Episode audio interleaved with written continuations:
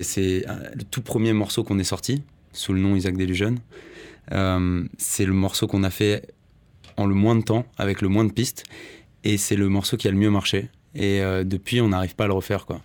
Donc euh, voilà, il y, y, a, y, a quelque chose de spécial, un peu ovni dans, dans ce morceau qui est, qui est intéressant. Beatmakers, la musique se crée dans l'ombre. Beatmakers, les plus grands producteurs français racontent la création d'un classique de leur discographie. Beatmakers, breaking down beats. En 2020, ça ressemble à quoi un groupe de pop?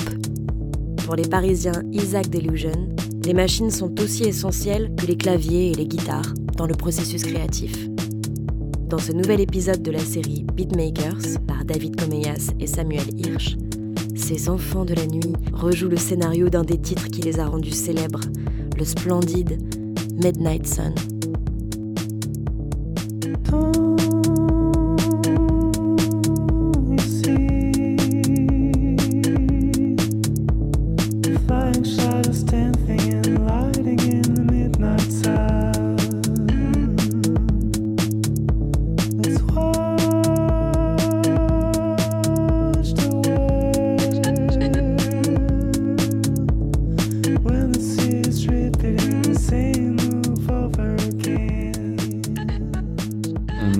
Isaac Delusion, euh, Loïc, mon collègue, euh, et moi-même, Jules. Alors c'est euh, en fait je suis parti de, la basse vraiment le, tout début c'est la basse en fait c'est un morceau que j'avais fait un morceau hip hop en fait j'avais samplé la basse de Soul Kitchen des Doors.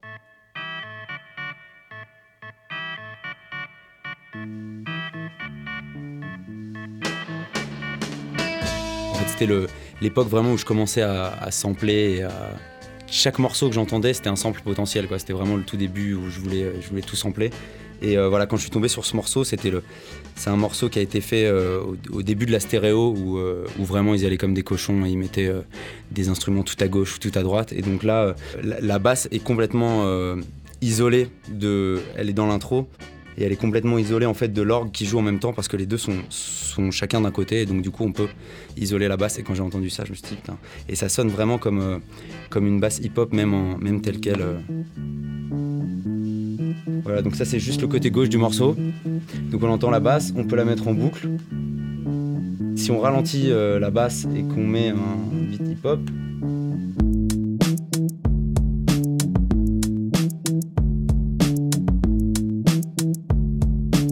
pense qu'il y a toujours eu ce, côté un petit peu hip-hop dans notre musique euh, au niveau des rythmiques, si on, si on tend un peu l'oreille. Tu vois, à l'époque, j'écoutais vachement ça, euh, Gangstar euh, de la soul, donc Fresh out the gate again, time to raise the stakes again. Fat my plate again. Y'all cats know we always play to win. GNG to the stars, son. Haters took this shit too far, son. So that's all for you. I'm wiping out your whole team. Out, splatter your dreams with lyrics to shatter your schemes. The badder you seem, the more lies you tell. The more lies you sell. Now by surprise you fell into my death trap, right into my clutches. Stupid, you know the God must bless every single mic he touches. I've suffered just so I can return harder. Wanna be this starter, fuck around, make you a martyr. Euh, on a, disons qu'on a, on a commencé euh, au collège, euh, collège, lycée, tous les deux à faire de la guitare, genre avec nos potes. Et euh, après, euh, Loïc, il a continué, il a eu un groupe folk. Et moi, je me suis vraiment commencé à faire de la musique avec la MAO quoi, quand j'ai découvert justement la, musique électronique parce que bah, je jouais, je jouais pas d'instrument, j'écoutais beaucoup de hip-hop à l'époque donc j'ai commencé comme ça. Et ensuite, du coup, quand on s'est retrouvé sur le projet plus tard, Loïc s'y est mis aussi et du, et du coup, c'est devenu vraiment comme ça directement un projet euh, avec euh, vraiment la MAO qui est partie intégrante. Quoi. Quand on a commencé à faire de la musique, euh, le, la MAO en fait avait vachement évolué et on a vraiment... Vraiment justement pour le coup une démarche de, de beatmaking parce que voilà, on s'est jamais retrouvé dans un studio tous ensemble et à commencer un morceau comme ça, genre qui a une idée. Ça c'est vraiment... chaque morceau part de, quelqu'un qui, qui, est chez lui tout seul sur son ordi, ses machines, ses trucs et qui pose une idée ou même une guitare par exemple ou tu vois une voix mais il y a toujours comme ça un, départ très électronique euh, des boucles. Voilà, il y a vraiment une manière de, travailler de, composer qui est, électronique à la base.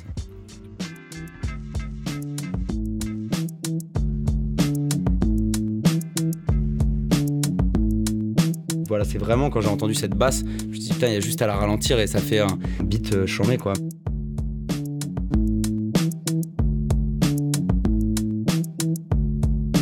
avant de, bidouiller ce morceau et pour en faire la base de, de, j'avais aussi posé les petits samples de voix qui viennent au morceau de Dusty Springfield qui s'appelle I Am Your Child.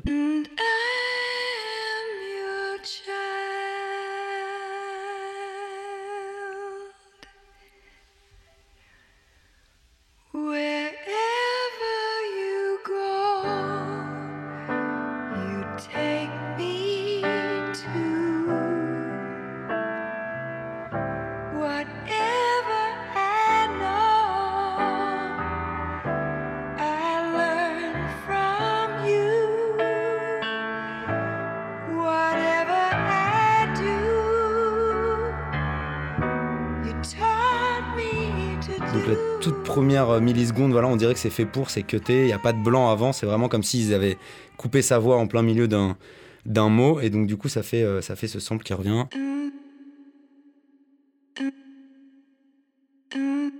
Donc cette voix, ensuite je l'ai redécoupée, et c'est elle ensuite qui a donné tous les petits bouts euh, comme ça là.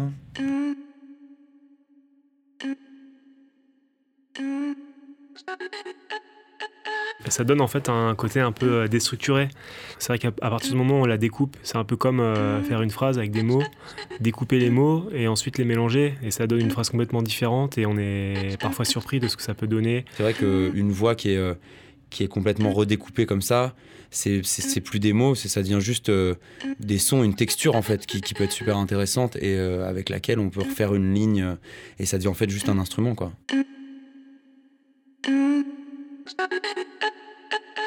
Le truc, c'est que du coup, je me suis retrouvé avec un morceau qui était, qui était très hip-hop et qui avait énormément de potentiel, euh, je trouvais, avec rien. Sauf que je connaissais pas de rappeur, euh, j'avais pas de groupe à l'époque, euh, donc je savais pas quoi en faire de cet instrumental hip-hop. Et donc, j'ai voulu, à un moment, j'ai essayé d'en faire un truc électro. Voilà. Et c'est comme ça que c'est parti en fait. Donc du coup, j'ai juste mis le tempo à le BPM à 120, voilà, comme un truc électro de base. Et cette basse qui était une basse très hip-hop, elle marchait pas aussi rapidement. Donc du coup, je l'ai redécoupé comme j'avais fait avec la voix et j'ai mis la première note en boucle. Voilà. Et ensuite, avec toutes les petites notes que j'avais redécoupées, donc genre. Voilà, toutes les notes de la basse qu'on entend de la boucle. Ensuite, ça a donné donc juste la ligne de basse de base.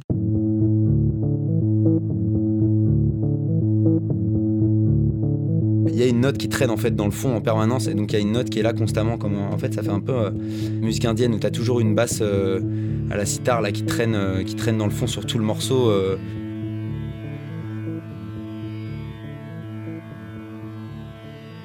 et par-dessus des, petites qui se rajoutent mais, mais jamais sans couper la, note permanente. Donc il y a des espèces d'accords de, basse en fait. Il y a clairement un côté hypnotique. C'est sûrement ça aussi qui a plu aux gens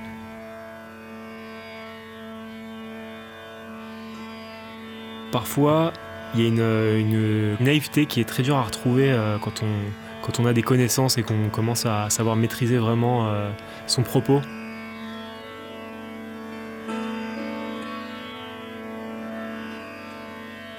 Il y a quelque chose d'assez maladroit mais d'authentique qu'on a beaucoup de mal à reproduire maintenant je dirais qu'on a tendance à rajouter euh, pas mal de pistes maintenant. Euh, là, par exemple, ce qui est intéressant euh, sur la session Pro Tools de Midnight Sun, c'est qu'il y a 7 pistes. Et là, sur notre dernier album, il y a des morceaux qui sont à 40 pistes, par exemple.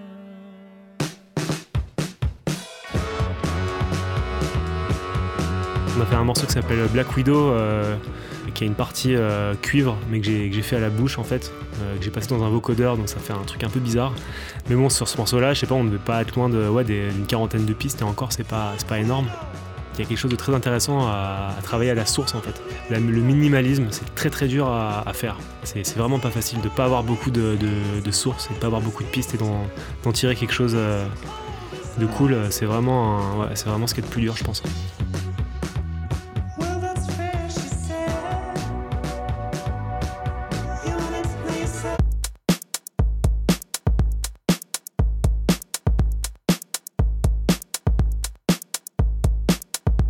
L'époque, j'écoutais très peu d'électro et j'étais contre le, kick droit de l'électro. Je trouvais ça trop facile. Voilà.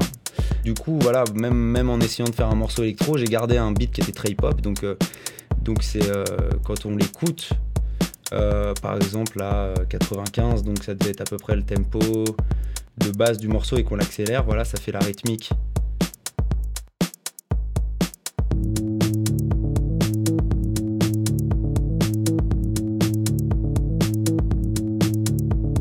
si on rajoute la basse et les petits samples de voix, voilà, c'est quasiment le, même morceau, mais euh, voilà, un peu accéléré, euh, avec la basse euh, remixée un peu, quoi, rebidouillée.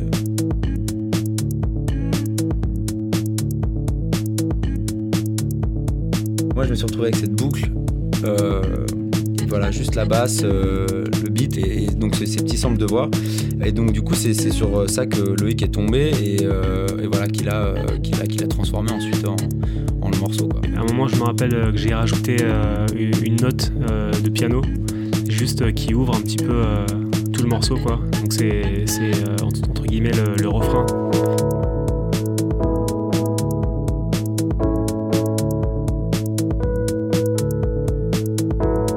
Il y a un gros sustain dessus, c'est genre un piano ou un Rhodes avec, avec plein de reverb. Au début, c'est vrai qu'on mettait, on avait tendance à mettre du road partout. Euh, on aimait vraiment le côté euh, éthéré comme ça. Euh, dans les musiques qu'on écoutait, bah voilà, par exemple, le road, on en retrouve beaucoup en hip-hop. Donc moi, j'avais envie d'en mettre partout. Et on en retrouve même dans toutes les musiques, je sais pas, ambiantes, plus aériennes, plus folk, plus truc. c'est un des, une des textures qui a fait un peu l'identité du groupe à la base parce que c'était vraiment un son sur lequel on se retrouvait. Moi, l'amour de cet instrument me vient euh, a priori de Supertramp. D'ailleurs, c'est pas du Rhodes, c'est du Wurlitzer, mais ça sonne euh, plus ou moins euh, pareil. Et voilà, c'est un groupe que mon père écoutait énormément quand j'étais jeune et ça a un, peu imprimé mon, quotidien musical.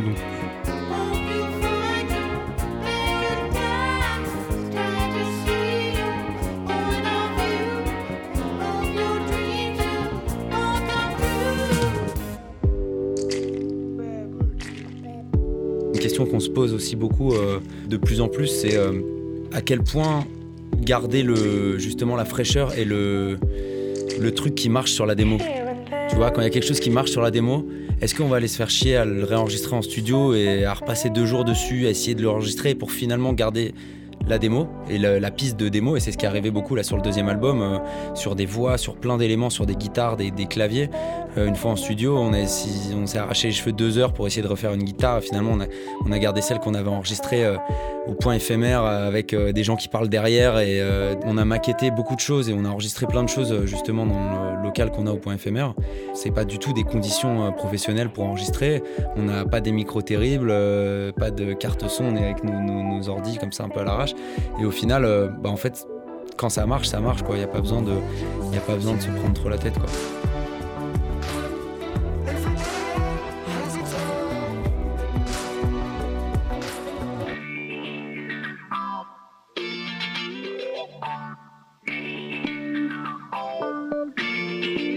quand tu vois les, je sais pas, les, les Pala, euh, voilà, tout ça qui enregistre tout chez eux, euh, voilà, sur bande ou genre Mac DeMarco, qui, font quasiment tout eux-mêmes euh, parce que justement ils veulent garder la piste originelle en fait.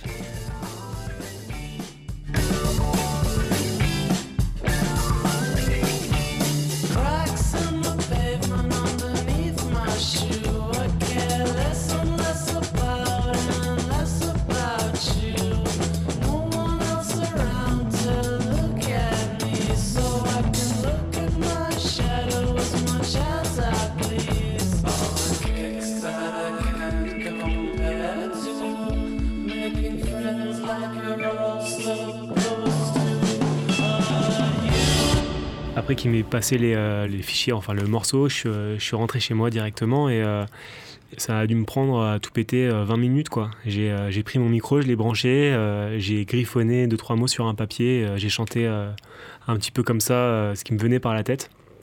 Et ça a jamais bougé en fait. C'est cette version là en fait qui été dans l'album et qui est passée à la radio tout ça donc À côté de ça, parfois, je mets un mois avant de finir un morceau. Et là, ce morceau-là, bah, ça s'est fait en, en 15 minutes.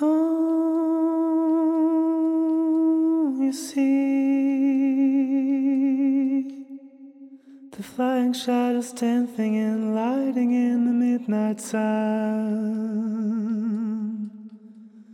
Let's watch the world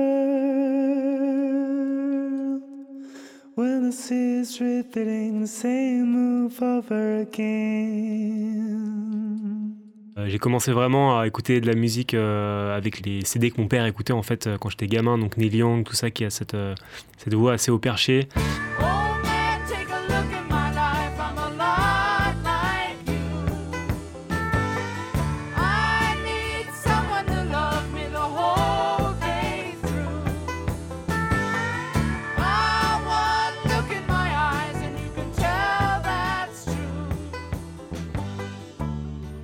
Ensuite, quand j'ai commencé à me faire ma propre culture musicale, euh, euh, j'ai beaucoup écouté euh, Siguros ou Jeff Buckley ou Tom York par exemple, qui a c'est des chanteurs qui utilisent un petit peu le côté lyrique. Quand j'ai commencé à chanter au début, c'est sorti assez naturellement, une, une, tessiture assez élevée comme ça.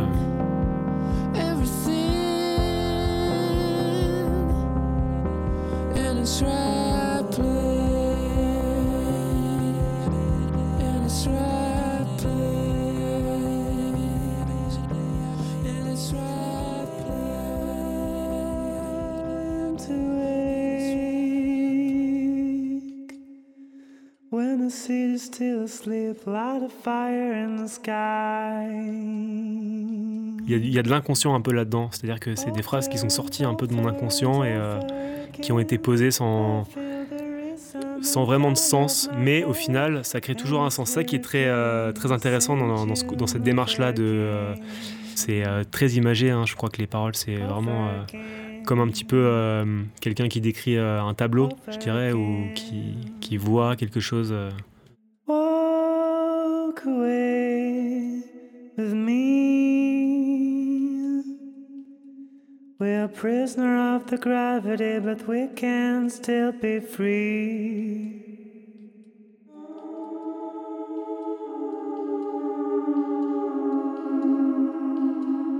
Alors ça c'est des, boucles de c'est des, des chœurs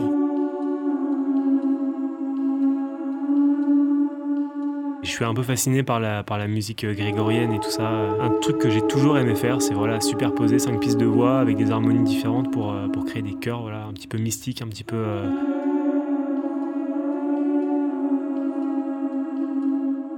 je les ai insérés au refrain et ça, ça, ouvre un petit peu, ça fait décoller un petit peu le, tout. On rentre dans une sorte de transe et au moment où ces chœurs arrivent, il se passe quelque chose, on s'envole quoi ce que j'ai essayé de faire.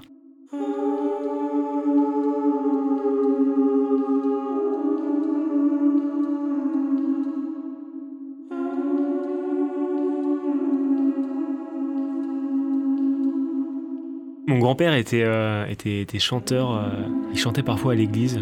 Je me rappelle d'être allé le voir euh, une ou deux fois quand j'étais gamin. Peut-être que j'ai été touché, je sais pas. Mais non, je suis absolument pas quelqu'un qui va à l'église. J'ai rapidement euh, posé ma voix dessus et je l'avais vraiment euh, laissé tomber. Il était euh, au fin fond de mon ordi. Et il s'est avéré qu'il a ressurgi dans une playlist un peu par hasard. Notre, ingénieur du son de l'époque a écouté ce morceau et, m'a dit Ouais, c'est super, tu peux le remettre. Donc je l'ai remis une deuxième fois et puis une troisième fois. Et là, on s'est dit qu'il y avait quelque chose à jouer avec ce titre.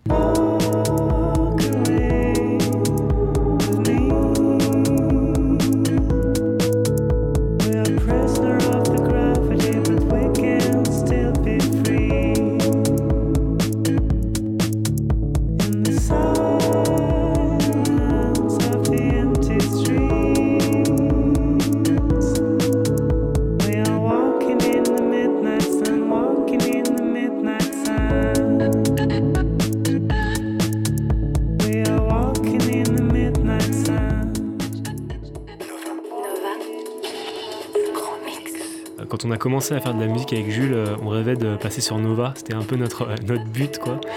Et en fait, à partir du moment où on a fini ce morceau, il a commencé à tourner, il est rentré direct en plaisir sur Nova et un matin on s'est réveillé, on, il passait sur Nova quoi. Donc, sur le moment, on s'est dit qu'on pouvait, euh, voilà, que notre vie était, euh, était terminée, quoi. Enfin, notre plus grand accomplissement était déjà fait. Euh. En fait, le P était même pas sorti, c'est ça qui était drôle aussi. Il est passé sur Nova avant même que le morceau sorte. On n'existait même pas déjà officiellement que voilà, ce morceau était déjà à la radio, on n'en pouvait plus, quoi.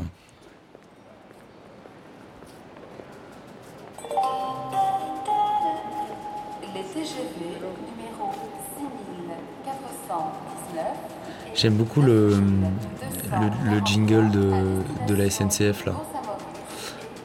Euh, pour le, avant les annonces là. Mais je crois que c'est qui? C'était euh, Roger Waters non, qui a fait un morceau euh, avec Non, c'est Gilmour, David Gilmour. David Gilmour.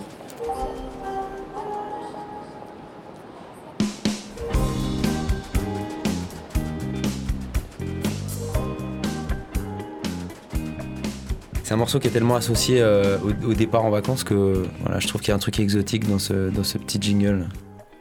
Arte Radio.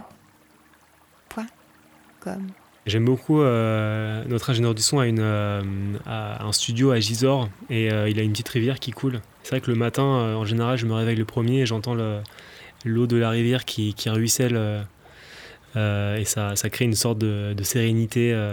J'aime bien tout ce qui est euh, bruit, bruit d'eau. Pareil, hier, il y avait un énorme orage. J'ai dû passer 20 minutes à écouter l'orage. Je trouve ça fascinant, la pluie qui tombe, le déluge et tout. C'est incroyable. Je pense que je vais en mettre dans le prochain album.